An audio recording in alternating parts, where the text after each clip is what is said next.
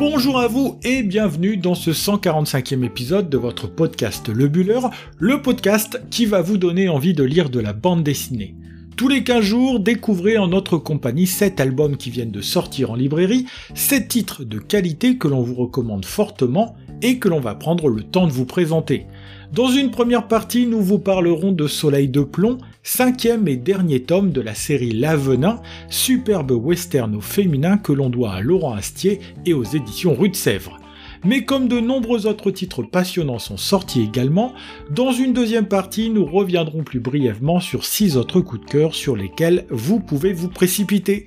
Ainsi, dans ce 145e épisode, il sera aussi question de la sortie du premier tome d'In Memoriam, un premier tome baptisé Manon, que l'on doit au scénario de Mathieu Salva, au dessin de Jet et c'est édité chez Dupuis. De la sortie de l'album Blood of the Virgin, un très bon titre signé Sami Arkham et édité chez Cornelius, la sortie de Spiritus Sancti, premier tome sur deux de l'élixir de Dieu, diptyque que l'on doit au scénario de JF, au dessin de Christelle Galland et c'est édité chez Grand Angle. La sortie de l'album L'Université des Chèvres, un sublime plaidoyer en faveur de l'éducation que l'on doit à Christian Lax et aux éditions Futuropolis. La sortie de l'album L'Ami que l'on doit au scénario de Lola Alifa Legrand, au dessin de Yann Lebec et c'est édité chez Dupuis dans la collection Les Ondes Marcinelles. Et nous terminerons comme toujours par une réédition, celle d'Edmond, pièce de théâtre d'Alexis Michalik qu'adapte le talentueux Léonard Cheminot et que réédite Rue de Sèvres à l'occasion des 10 ans de l'éditeur parisien. Et comme le podcast Le Buller existe aussi sur les réseaux sociaux, ne manquez pas de retrouver en images ces 7 albums présentés et bien d'autres encore sur notre compte Instagram Voilà, vous savez tout sur ce qui vous attend dans cette vingtaine de minutes que vous allez passer en notre compagnie. Il me reste à vous souhaiter une bonne écoute et je l'espère aussi de bonnes futures lectures. Avec l'arrivée en librairie le 18 janvier dernier de Soleil de plomb, nous tenons là le cinquième et dernier tome de l'Avenin, la série de Laurent Astier que l'on avait découvert au début de l'année 2019. Amateurs et surtout amatrices de western, nous tenons là une des séries les plus passionnantes qui nous entraîne aux États-Unis, dans les grandes plaines où les contes et les différents se règlent bien souvent avec un colt à la main. Si d'habitude le western est un univers essentiellement masculin, où les jolies femmes servent de faire valoir à ces messieurs, avec l'avenin, nous tenons là une série où les femmes vont jouer les premiers rôles. Celle que l'on surnomme l'avenin est une jolie brune, qui ne laisse pas insensibles les hommes, mais dont la beauté piquante est une véritable arme dont elle n'hésite pas à se servir pour assouvir sa soif de vengeance. Aussi, dans Déluge de feu, titre du premier tome qui s'est vu réédité le mois dernier pour les 10 ans de la maison d'édition Rue de Sèvres, Laurent Astier posait les bases de cette série qui tient sur 5 albums et que vous pouvez dès lors découvrir dans son intégralité. On découvrait donc Émilie, jeune femme qui a grandi dans un bordel de la Nouvelle-Orléans où sa mère, Liberty, offrait son corps à ces messieurs en échange d'une poignée de dollars. C'est dans cette violence physique et symbolique faite aux femmes qu'Emily ira puiser une partie de son tempérament, ainsi que dans un événement qui marquera un véritable tournant dans son existence. Mais tout cela, on le découvre bien plus tard, puisque par un jeu de va-et-vient entre le passé et le présent, que l'on retrouve dans les cinq tomes, la jeune fille laisse place à la femme que l'on découvre quinze ans plus tard. Nous sommes alors dans le Colorado et c'est dans un petit bar miteux dont l'étage supérieur tient lieu de bordel, qu'Emily, dont on découvre alors la vénéneuse beauté, va devenir à son tour prostituée. Tout au moins, c'est ce qu'elle laisse penser. En réalité, Emily est en mission et pour mener à bien celle-ci, elle est capable de devenir prostituée, nonne ou encore institutrice, pourvu qu'elle puisse étancher jusqu'à la lie sa soif de vengeance. C'est que plus jeune, elle a assisté devant ses yeux au meurtre de sa mère par un groupe de cinq hommes dans le Connecticut, cinq hommes que la gamine, devenue femme, s'est promis de retrouver et exécuter à son tour. C'est donc cette quête qui va servir de carburant à la jeune femme, et c'est cette quête que le lecteur se plaît à suivre dans ces cinq tomes, comme autant d'hommes à rayer de la carte pour notre héroïne. Difficile de parler du dernier venu en librairie sans vous révéler des informations qui viendraient vous gâcher la lecture. Tout ce que l'on peut vous dire est que cette aventure sera truffée de rebondissements jusqu'au bout. De la Nouvelle-Orléans jusqu'au Colorado, en passant par le Connecticut et New York, c'est une véritable promenade à travers un territoire que nous propose cette série, qui nous montre aussi toute la violence présente aux États-Unis. Dans ce dernier tome, nous aurons donc les réponses à toutes les questions que nous n'avions pas dans les tomes précédents, Laurent Astier ayant à cœur de bien refermer toutes les intrigues ouvertes pour notre plus grand plaisir. En rapprochant Émilie de la fin de sa quête, il fait aussi apparaître toute la complexité qui existe chez ce personnage dont on découvre le tempérament au fil des tomes qui se succèdent entre nos mains. En plus de ce scénario implacable et passionnant, l'autre grande force de l'Avenin est ce superbe dessin semi-réaliste qui sait immerger le lecteur dans cette histoire et qui rend cette aventure dynamique et passionnante. Il y a du Blueberry dans la construction de cette histoire, Blueberry qui est une référence qu'Astier cite bien volontiers, de même que les grands westerns des maîtres du genre que sont Sergio Leone et son comparse Ennio Morricone à la musique. C'est Stéphane Astier, frère de Laurent, mais aussi d'Alexandre Astier, fratrie décidément très talentueuse, qui met en couleur le dessin de son frère et le moins que l'on puisse dire, et qu'il rehausse avec justesse cette histoire qui alterne entre le sombre et la clarté. Édité chez Rue Sèvres, la série L'Avenin est donc bel et bien terminée, avec l'arrivée en librairie de Soleil de Plomb, et vous l'aurez certainement compris, voilà bien une série immanquable, à plus forte raison si vous aimez l'univers du western.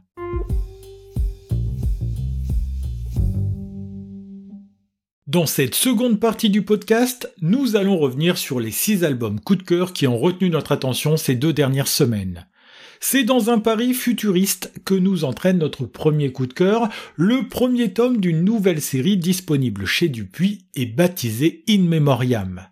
Dans ce futur, dont les contours ressemblent beaucoup à notre monde actuel, la nouvelle technologie semble avoir été supplantée par la magie que pratiquent de purs magiciens ou à laquelle tout le monde peut avoir accès au quotidien grâce à des artefacts.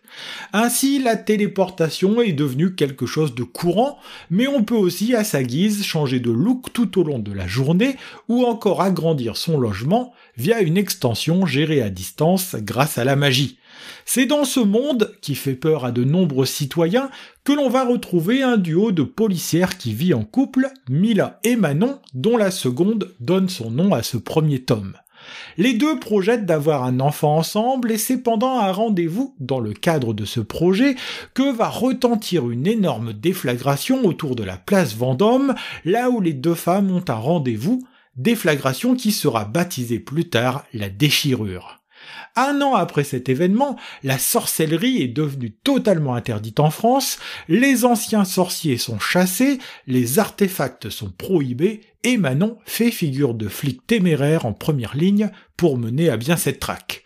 Pourtant, il semble bien que quelque part dans un recoin de Paris subsiste une jeune fille et son gros chat qui semblent détenir des informations sur la déchirure, des informations que convoitent d'autres personnes. En effet, dans ce Paris qui a été déserté par tous les sorciers qui craignent de se faire arrêter, un étrange duo au pouvoir très impressionnant sévit et veut absolument mettre la main sur la jeune fille en question.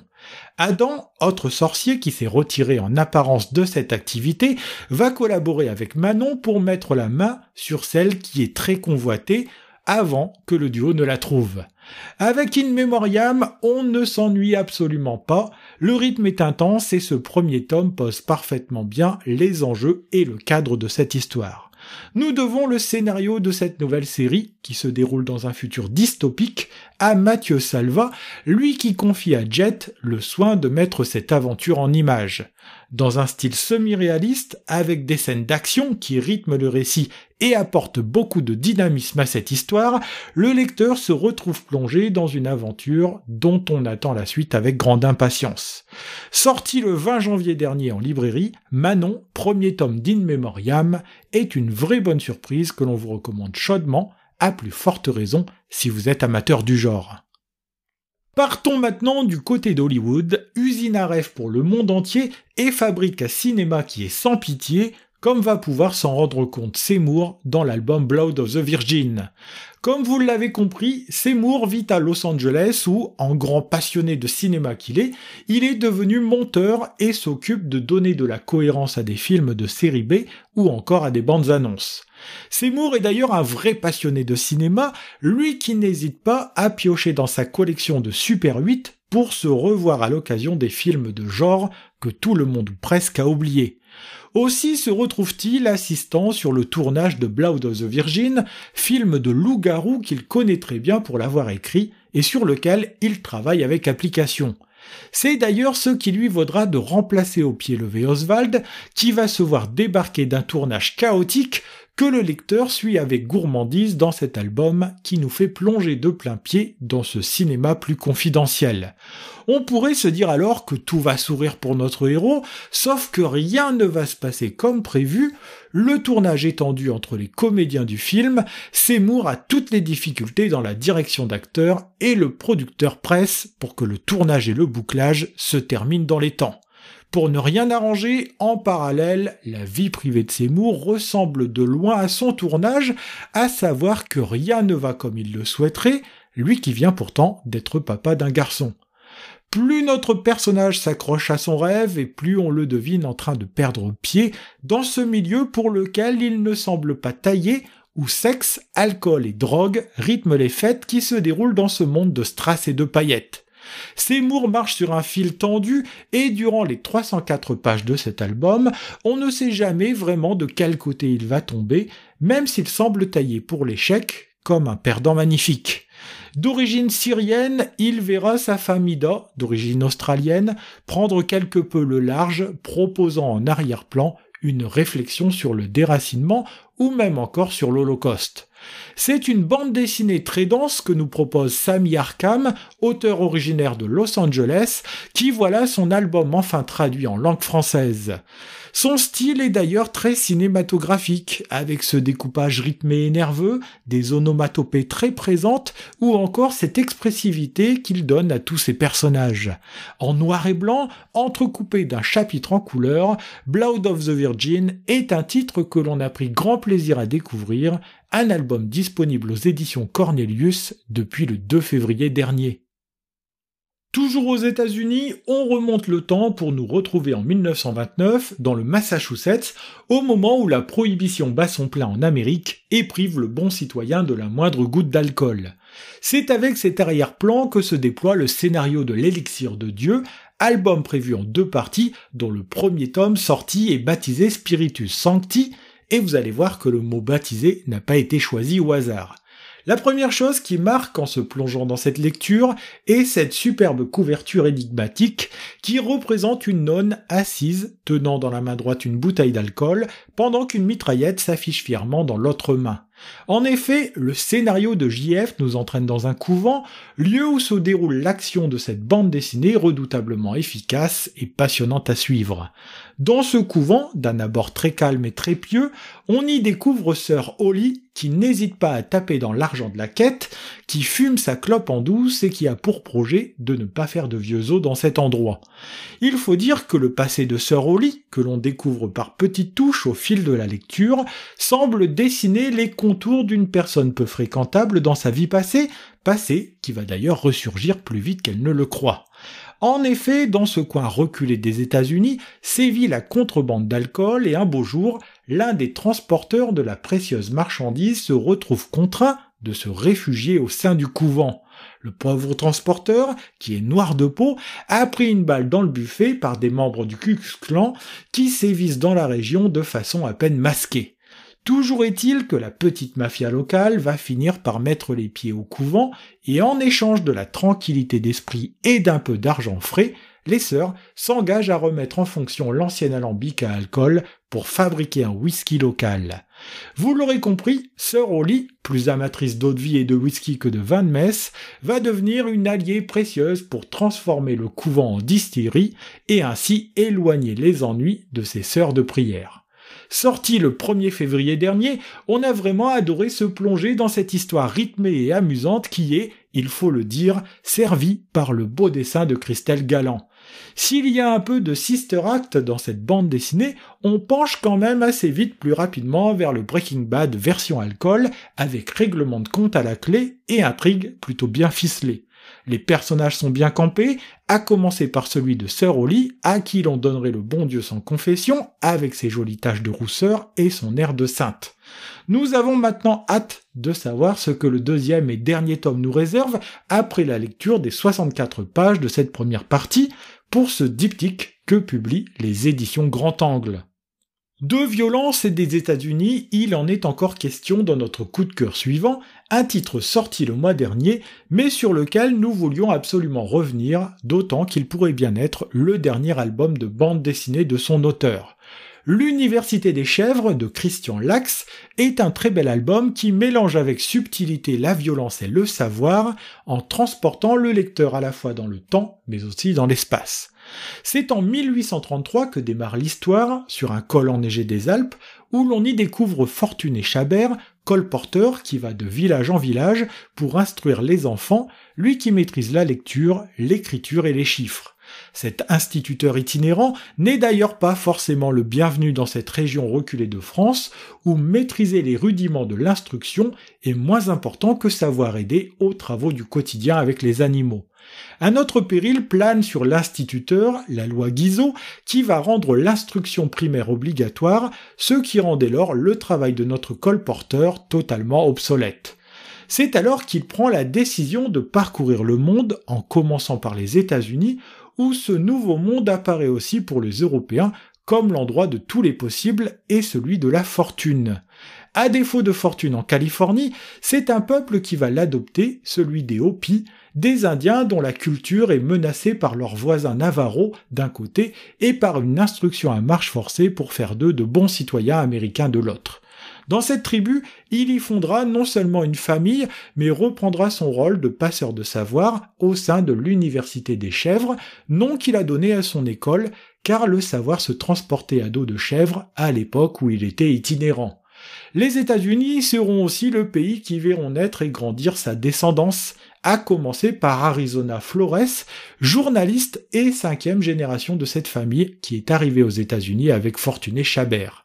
Ce voyage dans le temps permet de comprendre que plus d'un siècle et demi après, l'instruction reste un enjeu majeur d'émancipation et de liberté, enjeu qui entraînera Arizona et le lecteur jusque dans l'Afghanistan des talibans.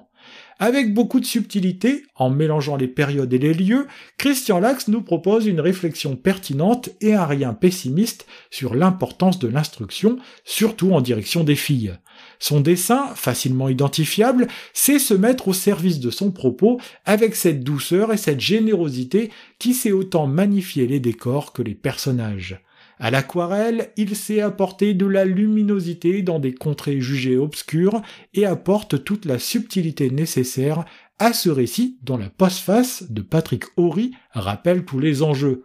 Ce sont les éditions Futuropolis qui éditent ce superbe titre, qui est sorti en librairie le 11 janvier dernier et qui fait 152 pages. Sujet qui me touche particulièrement, l'Université des chèvres est un beau plaidoyer en faveur de l'éducation des peuples, un titre qui se résume avec cette phrase de Nelson Mandela mise en exergue dans l'album L'éducation est l'arme la plus puissante pour changer le monde.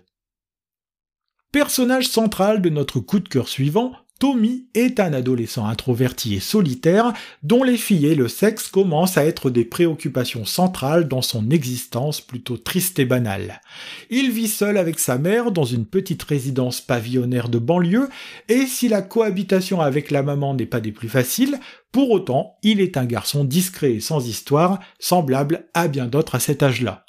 Toutefois, cette vie est sur le point de changer à la faveur d'une rencontre que va faire Tommy, celle avec un certain Félix, celui qui donne le nom à cet album, car il va devenir l'ami qui va prendre de la place dans la vie de notre héros.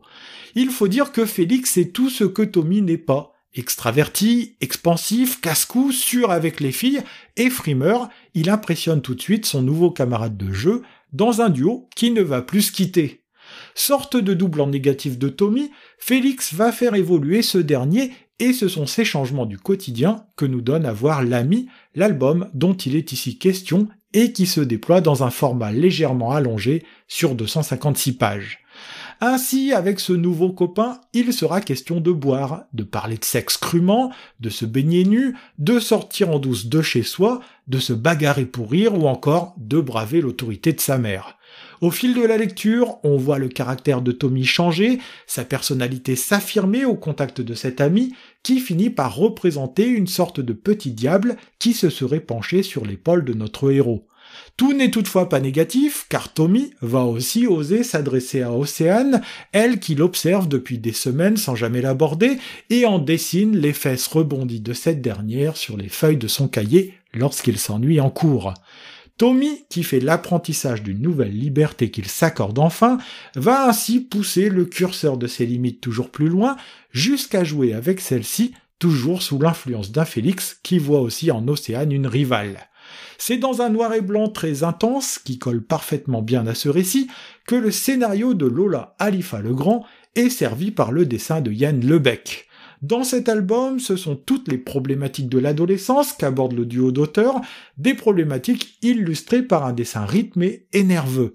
Ce sont les éditions Dupuis, dans sa nouvelle collection Les Ondes Marcinelles, qui proposent cet album troublant et captivant, un titre qui mérite vraiment que l'on s'y intéresse. Terminons, comme ce sera le cas chaque quinzaine, par un album qui se voit réédité pour notre plus grand plaisir, ou encore la sortie en librairie d'une intégrale. Voilà maintenant dix ans que les éditions Rue de Sèvres L'école des loisirs existent, une des maisons d'édition les plus intéressantes à suivre, encore plus depuis que le label 619 a rejoint la maison parisienne. Pour fêter cet événement, Rue de Sèvres a décidé de rééditer une dizaine d'albums, parmi lesquels non seulement le premier tome de La Venin, mais aussi le très bon Edmond, un titre sorti originellement en octobre 2018. Arrivé en librairie quasiment en même temps que le film du même nom sortait sur grand écran, nous devons ce titre à Alexis Michalik, lui qui a écrit cette pièce en 2016, qui deviendra par la suite une bande dessinée et un film. Comme vous le savez peut-être, il est ici question d'un des plus grands dramaturges de la littérature française, un certain Edmond Rostand, qui laissera son empreinte à tout jamais avec le sublime Cyrano de Bergerac, pièce autour de laquelle tourne cette bande dessinée. Quand on découvre l'auteur au début de l'album, il s'apprête à voir mise en scène sa nouvelle pièce de théâtre, La Princesse Loitaine, dont la grande comédienne Sarah Bernard tient le premier rôle. Mais avant même que le rideau ne se referme, Edmond comprend que ce n'est pas cette nouvelle pièce qui lui rapportera la gloire et la fortune, puisque celle-ci fait un véritable four. Le manque d'inspiration, la naissance du cinématographe et un relatif oubli dans lequel il est en train de tomber font qu'on ne donne pas cher de la peau de cet auteur que l'on vient pourtant rechercher deux ans plus tard il faut dire que le grand comédien Coquelin cherche un nouveau rôle à jouer pour relancer sa carrière, et c'est à Edmond Rostand qu'il confie la tâche de lui écrire une pièce sur mesure, pièce qui n'existe pas encore dans la tête de l'auteur, mais que l'on va voir naître au fil des pages. C'est que Rostand va puiser dans ce qui fait son quotidien, dans ses relations avec ses amis comme Léonidas Volny et sa nouvelle petite amie Jeanne, l'inspiration qui lui manque cruellement depuis longtemps. C'est donc un chef-d'œuvre du théâtre français que l'on voit s'écrire devant nos yeux dans un album dynamique et rythmé conçu comme une pièce de théâtre lui-même. Les enjeux sont parfaitement bien posés et le titre nous fait suivre ce personnage d'Edmond dont l'urgence et les aides extérieures vont lui permettre d'écrire cette pièce en alexandrin l'espace de quelques jours. C'est que le très talentueux Léonard Cheminot, à qui l'on devait l'en passer la bibliomule de Cordoue, adapte à merveille cette pièce avec ce style enlevé et coloré qui est sa véritable marque de fabrique. Revenu en librairie dans un superbe écrin aux couleurs des dix ans de rue de Sèvres, c'est l'occasion de découvrir comme je l'ai fait cet Edmond, un titre passionnant qui tient en 120 pages. C'est ainsi que se termine ce 145e épisode de votre podcast Le Buller, un épisode consacré dans sa première partie à Soleil de plomb, cinquième et dernier tome de la série L'Avenin, série que l'on doit à Laurent Astier et aux éditions Rue de Sèvres. C'est toujours un plaisir de vous faire découvrir les sorties en bande dessinée de ces dernières semaines, et si vous avez envie de partager ce plaisir avec nous, n'hésitez pas à nous rejoindre sur les réseaux sociaux. Si vous voulez découvrir en images tous les titres qui ont été présentés dans l'épisode du jour, une seule adresse, le compte Instagram lebuller.podcast, où vous pourrez vous exprimer et découvrir bien d'autres titres encore. N'hésitez pas non plus à parler de nous autour de vous, sur les réseaux sociaux, dans votre librairie préférée ou encore entre amis et en famille, afin que le Buller puisse continuer de grandir. En attendant, on se retrouve dans deux semaines, le lundi 27 février, pour le prochain épisode de votre podcast consacré à la bande dessinée. Bonne semaine à vous et on vous souhaite de très bonnes lectures.